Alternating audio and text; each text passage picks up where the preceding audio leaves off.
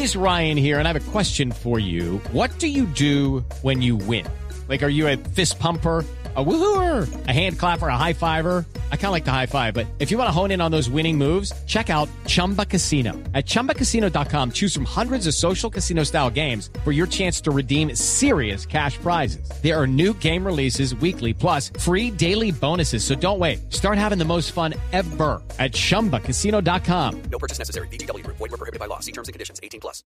Tengan ustedes muy buenas tardes. Continuamos con el especial con los candidatos a la alcaldía de Bogotá en Mesa Blue, don Esteban Hernández. Don Felipe Soleta, muy buenas tardes. Iniciamos esta segunda parte de especiales de Mesa Blue en la recta final. De hoy en ocho, a esta hora, debemos ya estar la mayoría de bogotanos eh, listos, habiendo hecho la tarea y los destinos de la ciudad estarán ya demarcados prácticamente. Así es. Bueno, le toca hoy el turno al doctor Rafael Pardo. Bueno, doctor Pardo, gracias por haber venido. Sabemos de sus ocupaciones. Las suyas. No, no, y de su campaña. Pero usted madruga más. Yo me levanto a las 3, doctor Pardo. Pero no voy a regir los destinos de Ah, Bogotá. no, no, no, no, yo sí. bueno, bueno, doctor Pardo, temas puntuales. Vamos a empezar por el tema que le preocupa a los bogotanos. Usted ya sabe exactamente de qué lo hablar. El que más los mortifica, más les preocupa y más los afecta, sin decir que los otros temas no nos estén afectando. Seguridad. Seguridad es también falta de confianza en la autoridad, en la alcaldía y en las instituciones. Eso tiene que ver con eso. Mire, Felipe, en Bogotá hay un delito cada 45 segundos y una sentencia judicial cada 14 horas. Entonces, eso muestra que la gente no confía ni siquiera en denunciar, ni siquiera en ir a la autoridad. Eh, a mí me robaron el celular hace, hace como un año en la Feria del Libro y poner la denuncia del robo del celular fue complejísimo. Entonces, lo primero es recuperar la confianza en la autoridad y eso tiene que ver con el alcalde. Y como alcalde yo me voy a dedicar a la seguridad, a hacer de Bogotá una ciudad realmente segura, como cualquier, como la capital más segura de América Latina. Bogotá tiene cómo y yo lo puedo hacer. Y eh, hacer que el alcalde de Bogotá, pues, sea un alcalde que sea conocido por su gestión en seguridad y en darle confianza a la ciudad. Bueno, ¿cómo? Primero, justicia. Justicia es lo fundamental. La, la, gente no puede entender que si llega la policía y captura a una gente, la suelten en las dos horas. O sea, eso acaba generando la idea de que es corrupta la policía o la justicia o no sé qué. No. Necesitamos fortalecer la capacidad de la fiscalía para procesar personas que son capturadas cometiendo delitos. Eso se hace con instalaciones. Hoy no las hay. Vamos a hacer instalaciones para la fiscalía en todas las localidades. Se llaman URIs, Unidades de Reacción Inmediata. Hoy son insuficientes uh -huh. en Bogotá. De noche funcionan dos, dos, dos, dos en una ciudad ¿Para todo millones. Bogotá? Todo Bogotá. No, sí, sí. La de Engativá, ¿sabe cuántos fiscales tiene? Uno. No, eso no. Uno, no tiene medicina legal por la noche, eh, no tiene eh, posibilidad de transporte eh, y, y, y no, no, caben los detenidos. Antes los tenían amarrados a, a los juegos infantiles del parque de enfrente. Uh -huh. Un juez dijo, no, ya no más. Entonces pusieron unos camiones, la policía. Entonces, eso no puede funcionar. O sea, una ciudad en la cual no haya instalaciones dignas, adecuadas para que funcione el sistema judicial, no puede tener una ciudad segura. Eso es lo que yo voy a hacer. Con la fiscalía podemos ampliar el número de fiscales. La fiscalía tiene una ampliación de planta importante, pero no tiene dónde ponerlos. Uh -huh. Y tiene que ponerlos en la ciudad, en los barrios, no que todo el mundo tenga que venir a Palo Quemado a poner una denuncia. Eso es lo primero. Justicia, con instalaciones para la justicia, con apoyo a la fiscalía. Bogotá tiene que invertir mucho más recursos en seguridad. La seguridad no llega sola, no es de generación espontánea, necesita plata y necesita estar encima el alcalde de ese tema. Doctor Pardo, vamos conectando líos con líos, porque el tema de la seguridad eh, lo podemos conectar con la movilidad, hablando de Transmilenio y de la situación tan compleja que se está viviendo dentro del sistema, no solamente por el caos terrible, pero sobre todo el tema de la inseguridad dentro del Transmilenio. Roban celulares No, pues. todos los días, se colan 100 mil, 200 mil personas. Esteban, el sitio más inseguro de Bogotá es Transmilenio. Es el más ¿Qué inseguro. hacer con Transmilenio? Bueno, digamos, Seguridad. Transmilenio fue diseñado con muchas deficiencias. El otro día dije que era una chambonada el diseño y me dijeron los asesores, no vuelva a decir chambonada porque chambonada quiere decir que hay un chambón. Y eso es una palabra bogotana que seguramente no entienden en otras partes. No, Transmilenio se diseñó metiéndole cero pesos a seguridad, cero.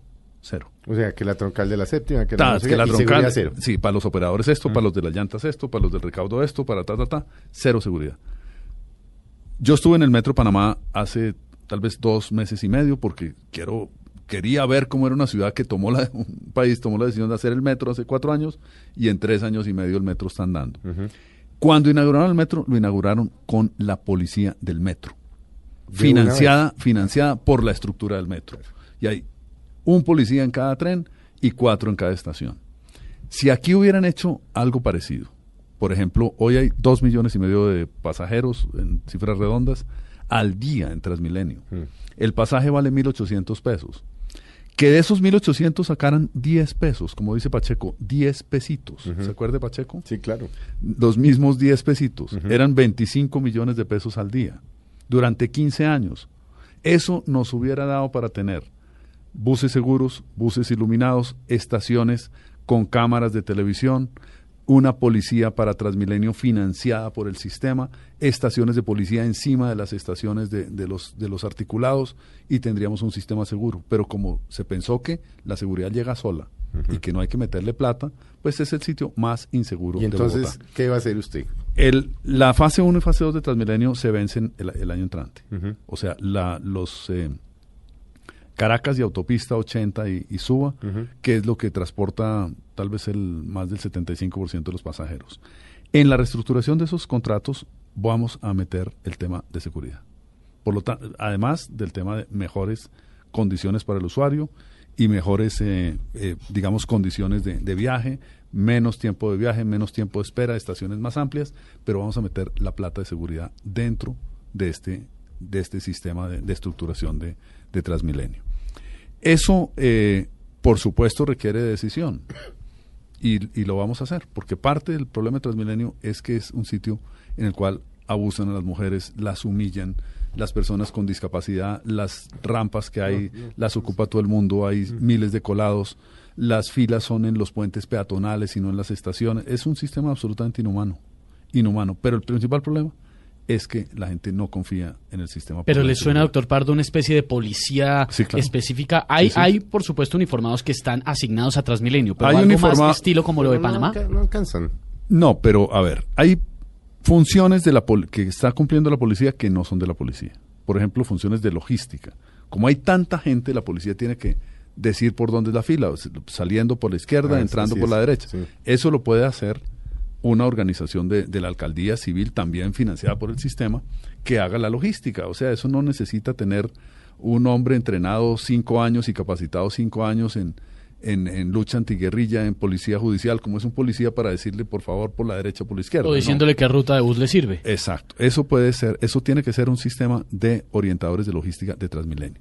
Y la policía encargada de la prevención del delito, o sea, de la vigilancia de cámaras, de estar en, en, en los, en las horas más críticas presente, de tener atención sobre las personas que, que van por Transmilenio. O sea, la policía de Transmilenio no son lo que hoy se piensa, que son unos, unos auxiliares chateando y que están ahí con uniforme. No, tienen que tener un registro en cámaras visual de las personas que han cometido delitos en Transmilenio y hacer unos bancos de info- eso lo hacen en pues en todas las ciudades del mundo pero como aquí no se le metió plata entonces resuelvan que, Bueno. que eso funciona solo pues Ya que estamos hablando de Transmilenio, metámonos en el tema de movilidad. Arranque por Transmilenio. sí ¿Qué hará usted como alcalde de Bogotá con Transmilenio, sabiendo, como sabemos todos, el diagnóstico? La bomba atómica. la bomba atómica entonces primero le dije reestructuramos los contratos Sí. asegurando mejores condiciones para el usuario, menos eh, buses menos contaminantes, también eso ya es posible hacerlo con buses híbridos, estaciones más amplias y seguridad en el sistema. O sea, eso es posible hacerlo para el 75% de las troncales que entra ya en, digamos, vencimiento los convenios que tienen. El sistema de buses azules, El C- SITP. SITP. El sistema de buses azules es un sistema que tiene que funcionar al 100% y hoy está funcionando al 50%. Y es una vergüenza. Venía para acá y vi en la calle de los muchos SITPs que son busetas viejas disfrazadas que repintaron y eso es un desastre y no paran en los paraderos. Y eso salen desocupadas No, eso se salió de madre. Pasan cuatro desocupadas Sí. eh, seguidas y Sí. después una hora. No. Eso hay que sentarse a arreglarlo todo. Porque ¿cómo será de malo el SITP? que la gente prefiere andar en una buseta llena que echa humo por todos lados, Así es. destartalada. O en el propio Transmilenio, Oh, reventado. Sí, sí, exacto. O sea, eso tiene, mejor dicho, la primera acción después de que ponga en acción el plan de seguridad que ya tengo listo y yo no voy a llegar el primero de enero a aprender, sino llego ya, digamos, sabido en el tema de seguridad, sí. eh, me siento a arreglar el problema de, de el SITP y Transmilenio. Y arreglarlo es sentar a los que lo están operando y pisar los callos que hay que pisar. Mi prioridad es el usuario y no es el operador. Mi prioridad es que la gente tenga un transporte decente.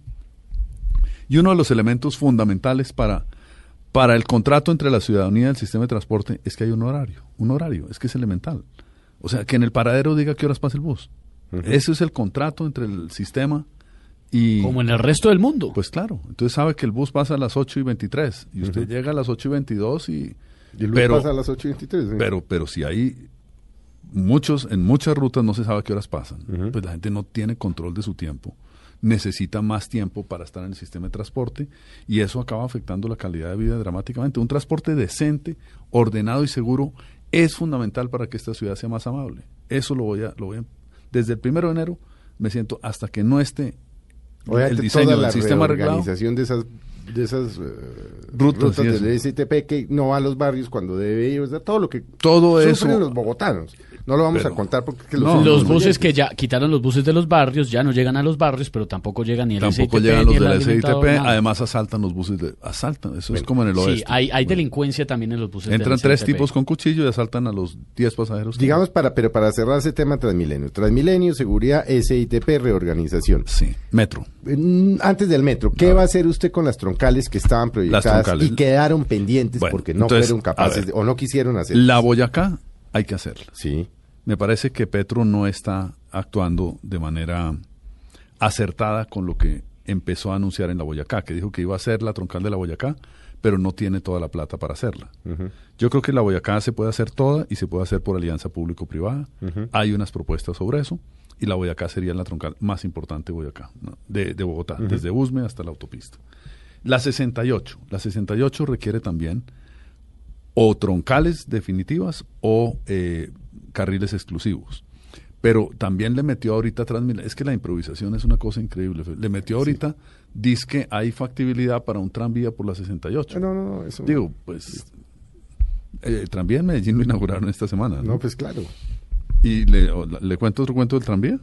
Lo hicieron rapidísimo, 700 mil millones. En, eh, en, eh, en la peatonalización de la séptima eh, metieron mucha plata y eso está quedando muy bonito, digamos. Pero hicieron unas excavaciones arqueológicas porque esa es la historia de las calles de Bogotá y encontraron unos rieles del tranvía de, de Bogotá. 1870. 1870. Y hoy es- pues tuvieron que encontrarlo con arqueología. Hágame el favor. Eh, imagínese. Ciento, No. Entonces, ¿ah? solo la voy acá. No, digamos, Boyacá es una. Sí. Ah, sí, 68 hay que Sí, mirar 68 hay que qué definir. pasa con el tranvía Sí. o no, ¿cierto? Y, eh, por supuesto, yo creo que hay que meter mucho más carriles exclusivos de buses. Por la séptima que va por a la pasar. sam- Yo creo que la séptima está funcionando bien con carriles exclusivos. Vi que eh, tanto Pacho como Peñalosa volvieron a hablar del tema de Transmilenio Sí, pesado ambos. por la séptima. Sí, ambos hablan A mí de me parece un gran la error. Me parece un gran error. O sea, les digo por qué. Primero porque decir que se va a Transmilenio pesado por la séptima es decir que no va a haber metro. Porque la séptima queda a 100 metros de por donde iría la, de carrera metro, 11. que es la 13 y la 11. Claro. Entonces, decir que van a meter un billón y medio de pesos en la ruta de la séptima, es decir, que le van a quitar al metro buena parte de su, de su demanda de pasajeros y que no lo van a hacer. Entonces me parece un error. El segundo error, Transmilenio pesado por la séptima se descartó porque la séptima es muy angosta en muchas partes. Y se ha estimado, de acuerdo a estudios, que hay que comprar 400 predios y tumbarlos para hacer Transmilenio No por la no- no hay por dónde meterlo. Entonces, en la Javeriana usted tiene un dilema, ahí en la 37. O tumba la Javeriana o tumba la Universidad Distrital. Es absurdo, digamos, pensar que ese sistema de Transmilenio pesado que ya había sido descartado vuelva a revivir. La séptima está funcionando razonablemente bien con los buses en carril exclusivo. Hay que sacar los demás buses, por supuesto. Sí. Y hay que poner cámaras de, de fotomulta para, para, para que no se metan en el carril exclusivo. Yo- eso está funcionando bien. 24 horas. Sí, ciudad, no solamente transporte, ciudad 24 horas. ¿Cómo, Transporte, cómo, cómo se haría eso? Porque no es nada fácil, Sí, sobre lo todo primero, tema de lo primero seguridad. sí, transporte con seguridad. ¿Y eso qué quiere decir? Eh, que Transmilenio tenga y el SITP tenga unas rutas que la gente sepa a qué horas pasa. Obviamente no en la misma frecuencia que de día, pero la gente sí necesita transporte público toda la noche. Segundo, que tengan la seguridad e iluminación correspondiente. Y en eso tiene que haber, por supuesto, un plan también de seguridad y de protección en las estaciones. Lo tercero, que la alcaldía tenga atención al ciudadano toda la noche. Eso es muy importante. La Pero gente trabaja de día y no puede ser que la atención al ciudadano sea también de día, Felipe. Sí, no, ¿Cómo pues- reclama usted el impuesto predial si, si cierran a las seis y usted sale Ah, o de la usted oficina? horarios. Horarios escalonados. Horarios escalonados, sobre todo atención al ciudadano. O sea, yo podría ir a sacar una copia de mi root a la una de la mañana. Sí, yo creo que eh, a, a eso es a, a lo que hay que llegar. Y también a que se programe el sistema de salud de noche también. Hablemos de salud. Bueno, eso es Ya que usted metió el tema. Eso es catastrófico. Hospitales, ¿qué hacer con los hospitales? ¿Qué hay? Ampliaciones, Yo ¿qué le- pasó con el Bueno. sistema? ¿Y qué va a hacer usted? Y la, y la, y la gran preocupación de los miles, miles de, de miles, millones de, de bogotanos, las colas eternas para una urgencia porque usted tiene un dolor de oído. Pues, Sí. Por poner un ejemplo. ¿Qué va a hacer con los que colapsaron, como el de Kennedy? Kennedy Bueno. Mason colapsaron. Bueno, en fin. Lo podemos mirar de varias, de varias maneras. Sí. Entonces, miremoslo desde el punto de vista de cuál es el aseguramiento que tienen los bogotanos. El 70% está en el régimen contributivo, en Sí. EPS del régimen contributivo. Y ahí el problema, por supuesto, hay una falta de oferta en general en la salud en Bogotá, tanto de contributivo, clínicas privadas, públicas, todo. Pero el contributivo tiene unas EPS que son EPS, digamos, razonablemente buenas. No, no tenemos cuestionamientos, digamos, de, de colapso de EPS del contributivo. Pero la mayoría tienen sus centros de atención en el norte o en el centro. Sí. Y el 70%... Cosa suba. Sí, una mujer que, Para está, que lo atiendan. que, que está en Salud Cop, no estoy haciéndole propaganda a nadie, eh, y, que, y que está embarazada, tiene que ir a, a chequeos cada 15 días a la 106 con autopista. O sea, perder todo el día en eso, cada 15 días. Entonces, eh, lo, que, lo que vamos a hacer es llevar las EPS del, del contributivo en un esquema que vamos a promover desde la alcaldía a que tengan centros de atención en las localidades de- del occidente y del sur de Bogotá, que es donde tienen que estar. Ahora, el subsidiado, el régimen subsidiado. El régimen subsidiado tiene en este momento tres EPS que cubren la población. Una es la mayoritaria, que son un poco menos de un millón de personas, que se llama Capital Salud. Esa empresa es propiedad, Bogotá es propiedad parcial, o sea, tiene la mayoría accionaria, pero hay unos operadores privados. Esa empresa se creó con la idea de que Bogotá pusiera la plata y que operadores privados pudieran poner el- el- la manera de, de operar. O sea, eso tiene, por supuesto, unos, unos sistemas de software de computador, unos mecanismos de, de procesamiento que eso no, nadie nace inventado y las EPS saben cómo manejar el tema. Pero entonces esta alcaldía de- del doctor Petro resolvió tomar control de, de- de salud capital, o de capital salud o salud capital y digamos se perdió el, eh, la capacidad gerencial en esta empresa y hoy tiene pérdidas, una empresa que tiene un capital de 20 mil millones tiene pérdidas por 250 mil millones. Y el servicio es el peor de todos, con una excepción, que es Caprecom, que es la segunda, que tiene 250 mil bogotanos. El gobierno anunció su liquidación, que tiene que liquidarla, es muy mala, pero ¿a dónde van a pasar los afiliados de Caprecom? ¿A Capital Salud, que está que colapsa? No. Entonces, ahí hay un problema muy serio. Mi propuesta es una propuesta que ya la aplicamos en Antioquia cuando yo era ministro de Trabajo y, y Alejandro Gaviria ministro de Salud, que sigue siendo. Una EPS única, pública. Eso se hizo en Antioquia. Una EPS que se llama Sabia Salud, solamente una para todo el subsidiado, y esa empresa es la de Sabia Salud de la gobernación y de la alcaldía, y la opera la Caja de Compensación con Fama de Antioquia, que sabe cómo operar el sistema de salud. Eso creo que sería una mejor alternativa que el desastre que tenemos. Como no funcionan las EPS del subsidiado y Caprecom no tiene convenio con nadie, la gente va a que lo atiendan por urgencias. Así es. Y las urgencias Colapsar. están colapsadas. Entonces, en el hospital de Kennedy, que fue víctima del carrusel de la contratación, porque tiene una ampliación programada hace seis años. Ahí está el lote. Está el lote, tumbaron la parte de urgencias, en- pero la gente sigue llegando y entonces atienden las personas en oficinas, o sea, de urgencias en oficinas, en pasillos. La mitad de las personas que están en urgencias, Felipe, están en silla RIMAX durante cuatro o cinco días. en una silla, no, no, no sentados, Sí, no. durmiendo, Mm. con suero en una silla RIMAX. Eh, y así está también Suba, así está el Tunal y así están la mayoría de los hospitales de Bogotá, porque al colapsar las EPS del subsidiado, la gente se va a urgencias porque quiere que lo atiendan.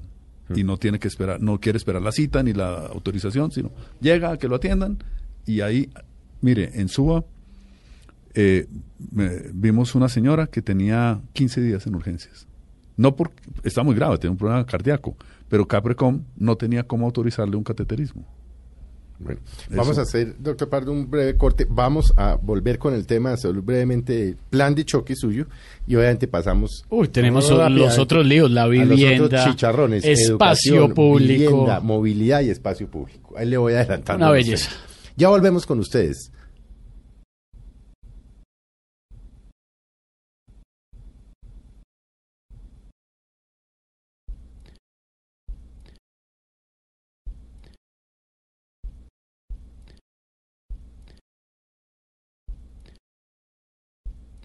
Continuamos en este especial con los candidatos a la alcaldía de Bogotá.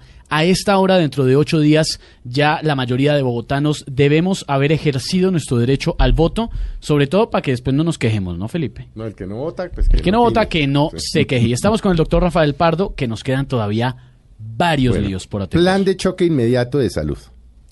Una EPS única, Sí, que Bogotá tenga control, sí.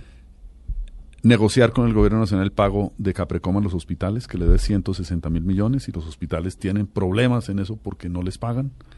Y lo tercero, darle impulso, o sea, echar para adelante el plan de, esta, de construcción hospitalaria de Bogotá que está paralizado porque hubo problemas de robos en el carrusel. Pero Kennedy tiene una ampliación prevista, el Tunal tiene una ampliación prevista, en Usme se requiere un hospital de un nivel superior, es decir, hay un plan hospitalario que hay que echarlo para adelante. Bueno. Siguiente tema, don Esteban. Eh, ¿Nos metemos a la educación de una vez? Metámonos a la educación. ¿Qué va a hacer usted con el tema de la educación? Los colegios por concesión, la jornada única. Sí. eh, la educación es el principal factor de desigualdad de Bogotá. No de igualdad, de desigualdad. Un, un joven de 14 años que esté en un colegio de doble jornada está 5 horas al día en el colegio. Un joven de 14 años en un colegio de jornada única, que la mayoría son los privados, está 8 horas, 3 horas al día. A los 25 años, un joven de estrato 1 ha pasado menos de 7 años en su vida en el sistema escolar y un joven de estrato 6 ha pasado casi 15 años. Entonces, una educación desigual genera una sociedad desigual. Por eso el esfuerzo fundamental es elevar el nivel y la calidad de la educación pública de Bogotá. Y la educación pública de Bogotá tiene varias estrategias para mejorar el, el nivel educativo. Uno es jornada única, es un proceso de mediano plazo. Hay que construir colegios. Nosotros hemos previsto que podemos construir 40 colegios en los cuatro años. 40 colegios es mucho colegio. Quien más colegios ha construido en Bogotá es Lucho Garzón, que construyó 28 colegios. Y estos 40 pueden dar cupos para 100 mil niños en jornada única. Y descongestionan otros 100 mil y puede dar 200 mil en jornada única. Hay un programa que se llama 40 por 40 o clanes que tiene el distrito, que es un programa bueno que hay que continuar. No es jornada única, pero es que después de terminar... actividades extracurriculares. Exacto, pero no en el sitio del colegio Sino porque no hay dónde, al sino monte y a los museos. Sí, y a las cajas de compensación y Sí, hacen sí, sí. programas de arte. Ese programa hay que continuarlo porque cubre más de 220 mil niños. O sea, tendríamos la mitad de la población escolar eh, en sistema de jornada única. Pero además hay que trabajar en, en- en otros dos elementos. El primero, el Ministerio de Educación tiene una política muy buena de estímulo a la calidad. Hay un indicador de calidad de los colegios que se llama índice eh, sintético de calidad. Entonces, lo que va a hacer el ministerio es colegio que mejore en determinados rangos la calidad, independientemente de si está arriba, a mitad o abajo, va a tener el grupo de docentes una, una prima económica especial y el rector también y el colegio un apoyo para, digamos, mejorar algo de instalaciones. Bogotá darles la misma cifra.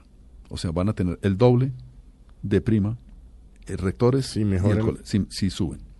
Pero también hay que hacer un esfuerzo sobre los 100 colegios me- menos bien calificados públicos. Eh, estimular que los profesores de esos colegios vayan a maestrías.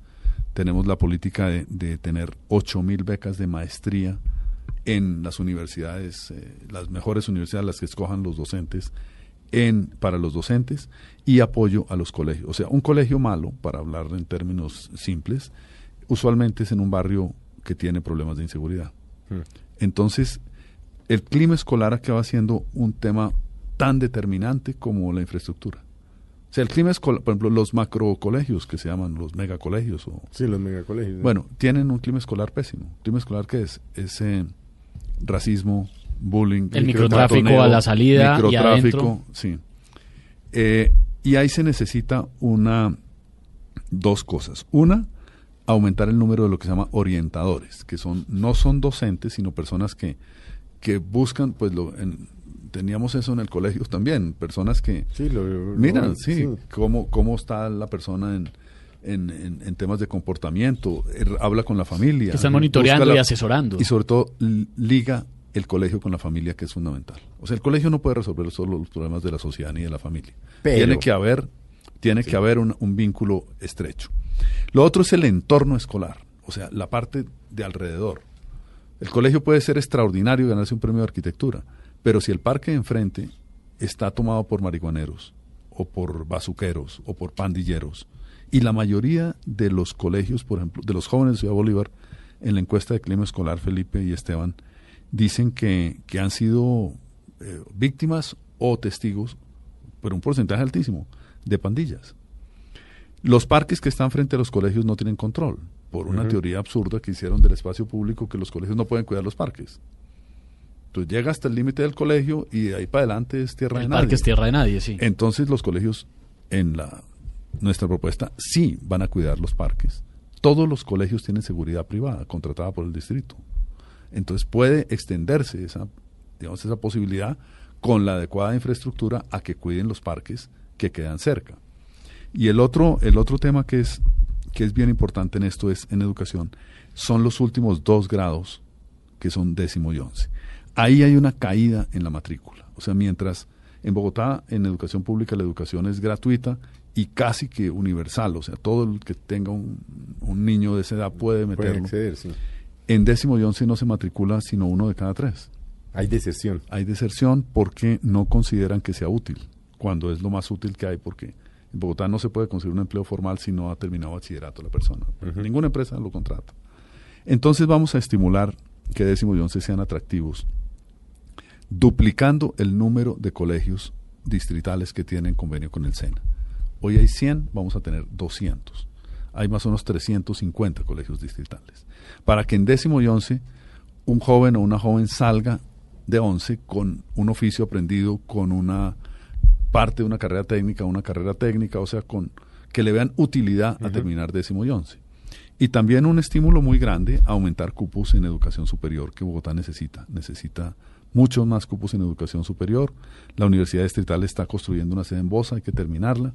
Hay que construir una sede de la Universidad Distrital en, en Suba y se plantea una dos nuevas sedes de la Universidad Distrital con recursos del Gobierno Nacional que tienen que ser en no no en el centro de la ciudad, o sea, en la en las localidades y barrios de- del occidente y del sur de la ciudad.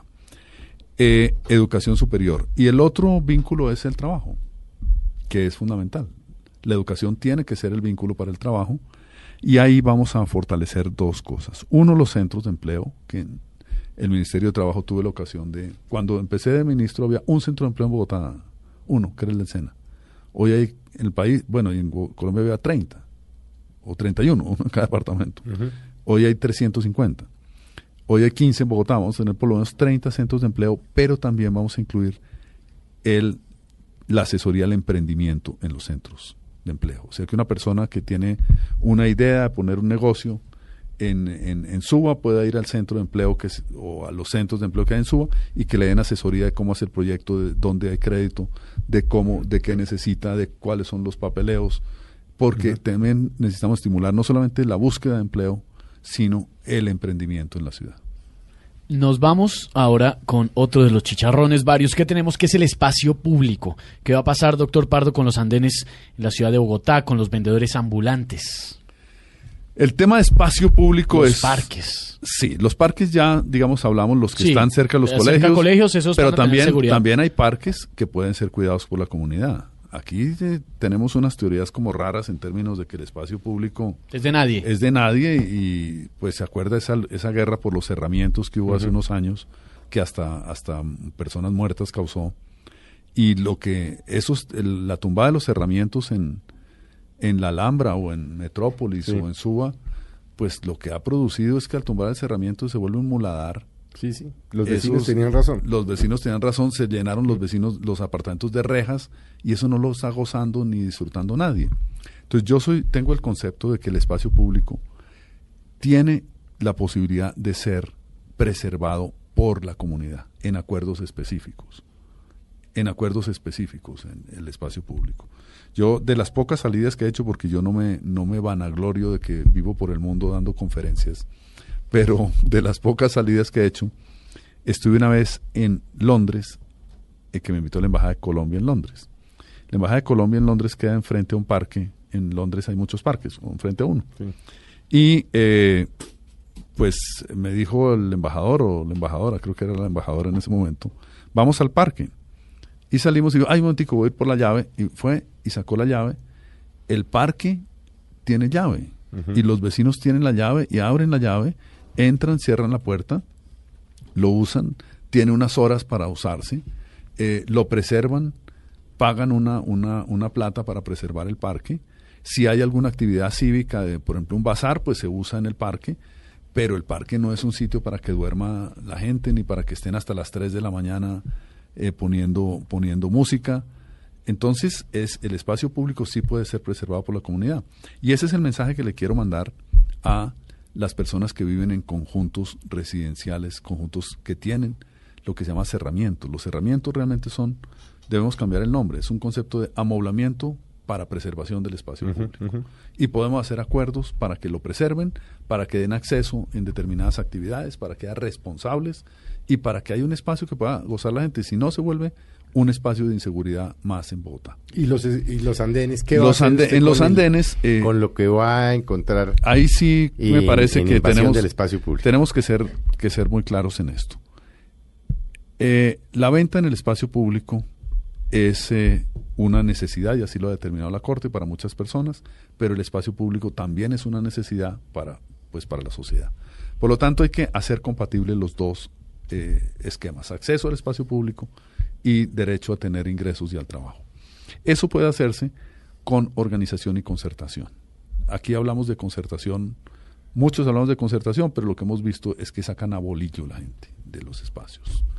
Yo lo que sé es hacer concertación y lo he hecho desde el Ministerio de Trabajo con comunidades organizadas, que estén organizadas y puede haber un sistema ordenado, en algunos casos de venta en espacio público de determinadas eh, productos y en otros casos de reubicación o laboral o, eh, o laboral o espacial, digamos. Pero también tenemos que ser, que ser francos en este tema. Del espacio público se lucran muchas empresas gigantescas. O sea, ¿quién vende los minutos de celular? Hmm. Una señora en la calle que trabaja 14 horas o 18 al sol y al agua sin seguridad social. Helados. Usted ha visto helados con Sí, uniforme. sí, sí, sí, con uniforme Con y todo. uniforme y neveritas. Sí, ahí. Y ellos son la última milla para llegar al consumidor en multinacionales que tienen miles de satélites y de, y de PHDs y no sé qué, pero finalmente es la señora que se gana 30 mil pesos diarios estando 14 horas aguantando sol y agua. Eso también lo vamos a, a tratar y lo vamos a concertar, diciéndole a las empresas, ustedes no pueden abusar de que haya venta en el espacio público para no darle seguridad social a personas que están vendiendo sus productos y en la informalidad. Entonces, ahí el tema es hacer acuerdos pero hacer respetar también el espacio público y que también quienes lo están utilizando con propósitos comerciales, pues entiendan que eso la alcaldía va a estar encima de que... Pero, por que eso no ejemplo, lo que va a encontrar en, eh, en, eh, San Victorino, porque eso en un momento se recuperó. Y ahora, pues eso se, se- no, se volvió a dejar... no, eh, no se puede caminar. Eso no, no hay un metro. Sí, porque no hay continuidad en las políticas. Hay unos ejemplos muy buenos en, en recuperación de espacio público que pues, no es Berlín ni Singapur, es Lima y, y- y Quito. Con concertación, gobiernos de izquierda eh, hicieron concertación y el espacio público es perfecto, es preservado. Los que vendían en espacio público tienen sitios dignos y decentes donde vender. Se hizo reubicación laboral de muchas personas. Y la ciudad es una ciudad en la cual todos pueden gozar y todos tienen seguridad. Un espacio público desordenado es un factor de inseguridad tremendo. El desorden genera inseguridad. Y nosotros estamos empeñados en que Bogotá tenga orden. Bueno, doctor Pardo, movilidad. ¿Qué va a hacer usted con la movilidad? Pico y placa. Mientras no haya un sistema de buses decente, no podemos modificar el pico y placa. Bueno, Uno y- no puede decirle a la persona que tiene un carro particular que eh, además tiene el carro la mitad del tiempo, porque tiene pico y placa, Sí. que se baje del carro a montarse en qué. A padecer. Infraestructura para mejorar la movilidad. Gran infraestructura. Bogotá necesita muchas vías. ¿Hace cuánto no se construye una vía en Bogotá? Yo no tengo... No, pues yo creo que la de Años. Virgilio Barco, la 68. Entonces, eh, pero claro, la ciudad está construida. ¿Cómo hacer vías? Hay una forma de hacer vías que han hecho ciudades muy importantes, que es con eh, vías de segundo piso o subterráneas. En Ciudad de México, que es una ciudad mucho más grande que Bogotá y con mucho más complicaciones, se hizo por alianza público-privada, o sea, con capital privado, un anillo periférico de segundo piso, una autopista alrededor de toda Ciudad de México. Y eso ha sido extraordinario en términos de movilidad. El que, el que quiere y puede pagar, sube al Sube segundo al piso segundo y paga. llega más rápido. En Santiago no lo hicieron por encima, sino por, Por debajo. debajo. Hay una autopista que cruza toda la ciudad y que es una autopista de peaje. Yo pondría peajes, pero solo para vías nuevas. Nuevas y puede haberlas. No solo en las entradas y salidas a Bogotá que se requieren, sino, pues imaginando, puede perfectamente la NQS tener, digamos, una, una vía de segundo piso. La 68 puede tener una vía de segundo piso y eso descongestionaría mucho la ciudad. La ciudad necesita hacer muchas vías. Alianza público-privada y capital privado es uno, pero Bogotá también tiene que recuperar la credibilidad en la valorización de vías. Podemos hacer el cálculo que tenemos unas 70, intervenir 70 intersecciones con deprimidos y con puentes eh, que pueden hacerse por valorización, pero como la gente no cree en la valorización porque o se la han robado, No, pues, o la han devuelto, Usted es deprimido de la 94. o la han años devuelto, Y ya les van a cobrar otra vez y esa plata ya se la robaron. Vamos a hacer como en Medellín, que en Medellín también se, se ha perdido la credibilidad de de la valorización. Entonces en Medellín optaron por un sistema mu- muy simple. La ciudad prefinancia las obras por valorización y cuando ya está la obra terminada le dicen a la gente, mire, esta es la obra que queremos pagar. Y la gente estoy seguro que paga lo que ve. Y la LO, La LOLA voy a hacer, es va a fundamental. encontrarla ya invadida y No tanto, cosas no y tanto. tal, hay, ¿no? hay un par de, de- de intervenciones que ha hecho esta alcaldía que son solucionables ambas. Unos eh, jardines móviles que llaman contenedores en, en Suba y un parqueadero de, de buses de, de SITP en, creo que es en Fontibón. Eh, pero pues la alcaldía puede modificarlos, eso no tiene Y problema. eso iríamos, eh, meteríamos Transmilenio, ¿ok? Lo que está planteado es que sea para transporte de, de- carga y de, de vehículos. Por ahora no tengo previsto que sea Transmilenio. Eh, sí hay que cuidar los humedales, en, particularmente en Fontibón y en Suba. Que ahí hay que tener, digamos, un claro diseño de infraestructura para que no afecte los humedales que son un, un tesoro de la ciudad. ¿Se afectarían de pronto los humedales No. si no, sea, si no O se hace un buen estudio? No, la ingeniería es capaz de todo. O sea, eso no, Pues no hacen sí vías, es clarísimo. claro. hacen vías de esas en Canadá y en Estados Sí, Unidos. claro, y en por Porque lo que vamos, porque por encima del mar, aprovechemos una cosa del- y de- vámonos con el tema de medio ambiente. Por debajo del mar, por todo. Sí. Metámonos al medio ambiente, doctor Parto. ¿Qué va a pasar con Bogotá? La contaminación, bueno, el tema de la construcción de la LO tiene un tema con los humedales, eh, ¿qué va a pasar? Bueno, lo de los cerros, ya los cerros no se tocan. Los cerros Eh, no se tocan. ¿Qué va a pasar en general? Los humedales no se tocan. ¿Cuál es el, el- el reto fundamental ambiental de Bogotá? Es residuos sólidos o como se dice popularmente, basura. Cada vez sale más basura o más residuos sólidos para el relleno sanitario. de Doña Juan, Que, se, que tiene que cuatro o cinco años, se reventó el otro día, tiene cuatro o cinco años de vida útil y se necesita otro lugar o otros lugares que no conocemos que ha definido el distrito sobre eso. Pero lo fundamental es que Bogotá necesita en estos cuatro años y particularmente el primer año hacer una política de pedagogía cotidiana para separar la basura en la casa. Y eso puede hacerse con pedagogía y con tarifas. Por supuesto, ligado al sistema de recolección. Si se separa la basura en la casa, puede haber un proceso mucho más eficiente de reciclaje y llegaría menos residuos a un relleno Es que sanitario. no hubo pedagogía porque No. con buenas intenciones el alcalde Petro habló de la bolsa blanca, Sí, la sí, bolsa negra. y basura cero. Basura cero. Y el tema, realmente, el tema duró cinco días. Eh, sí, ya que hay no. que sacar en bolsa blanca, que en bolsa negra, que le qué, que le- La Es que es separación. exactamente lo mismo. se quedó ahí el tema, Lo que sea. pasa con todos los líos de Bogotá, Transmilenio, lo que sea, a la gente no le enseñan, la gente tiene la disposición de hacer las cosas, de reciclar, de subirse Esteban, eso es organizadamente al Transmilenio, pero si nadie le enseña, la No, gente eso, tiene la eso culpa. es lo que hay que hacer. Hay que hacerlo el primer año muy intensamente. Separación en la casa, separación en la fuente. En los restaurantes tienen que separar. En los, en, en los eh, centros comerciales. Y eso es un tema de, de, de aprender, de, de aprender y de hacerlo. Y de hacerlo. Y puede haber estímulos de tarifas, que quien separe tenga una tarifa menor. El sistema de recolección tiene que estar adecuado a, este, a ese proceso. En las empresas, por ejemplo, también.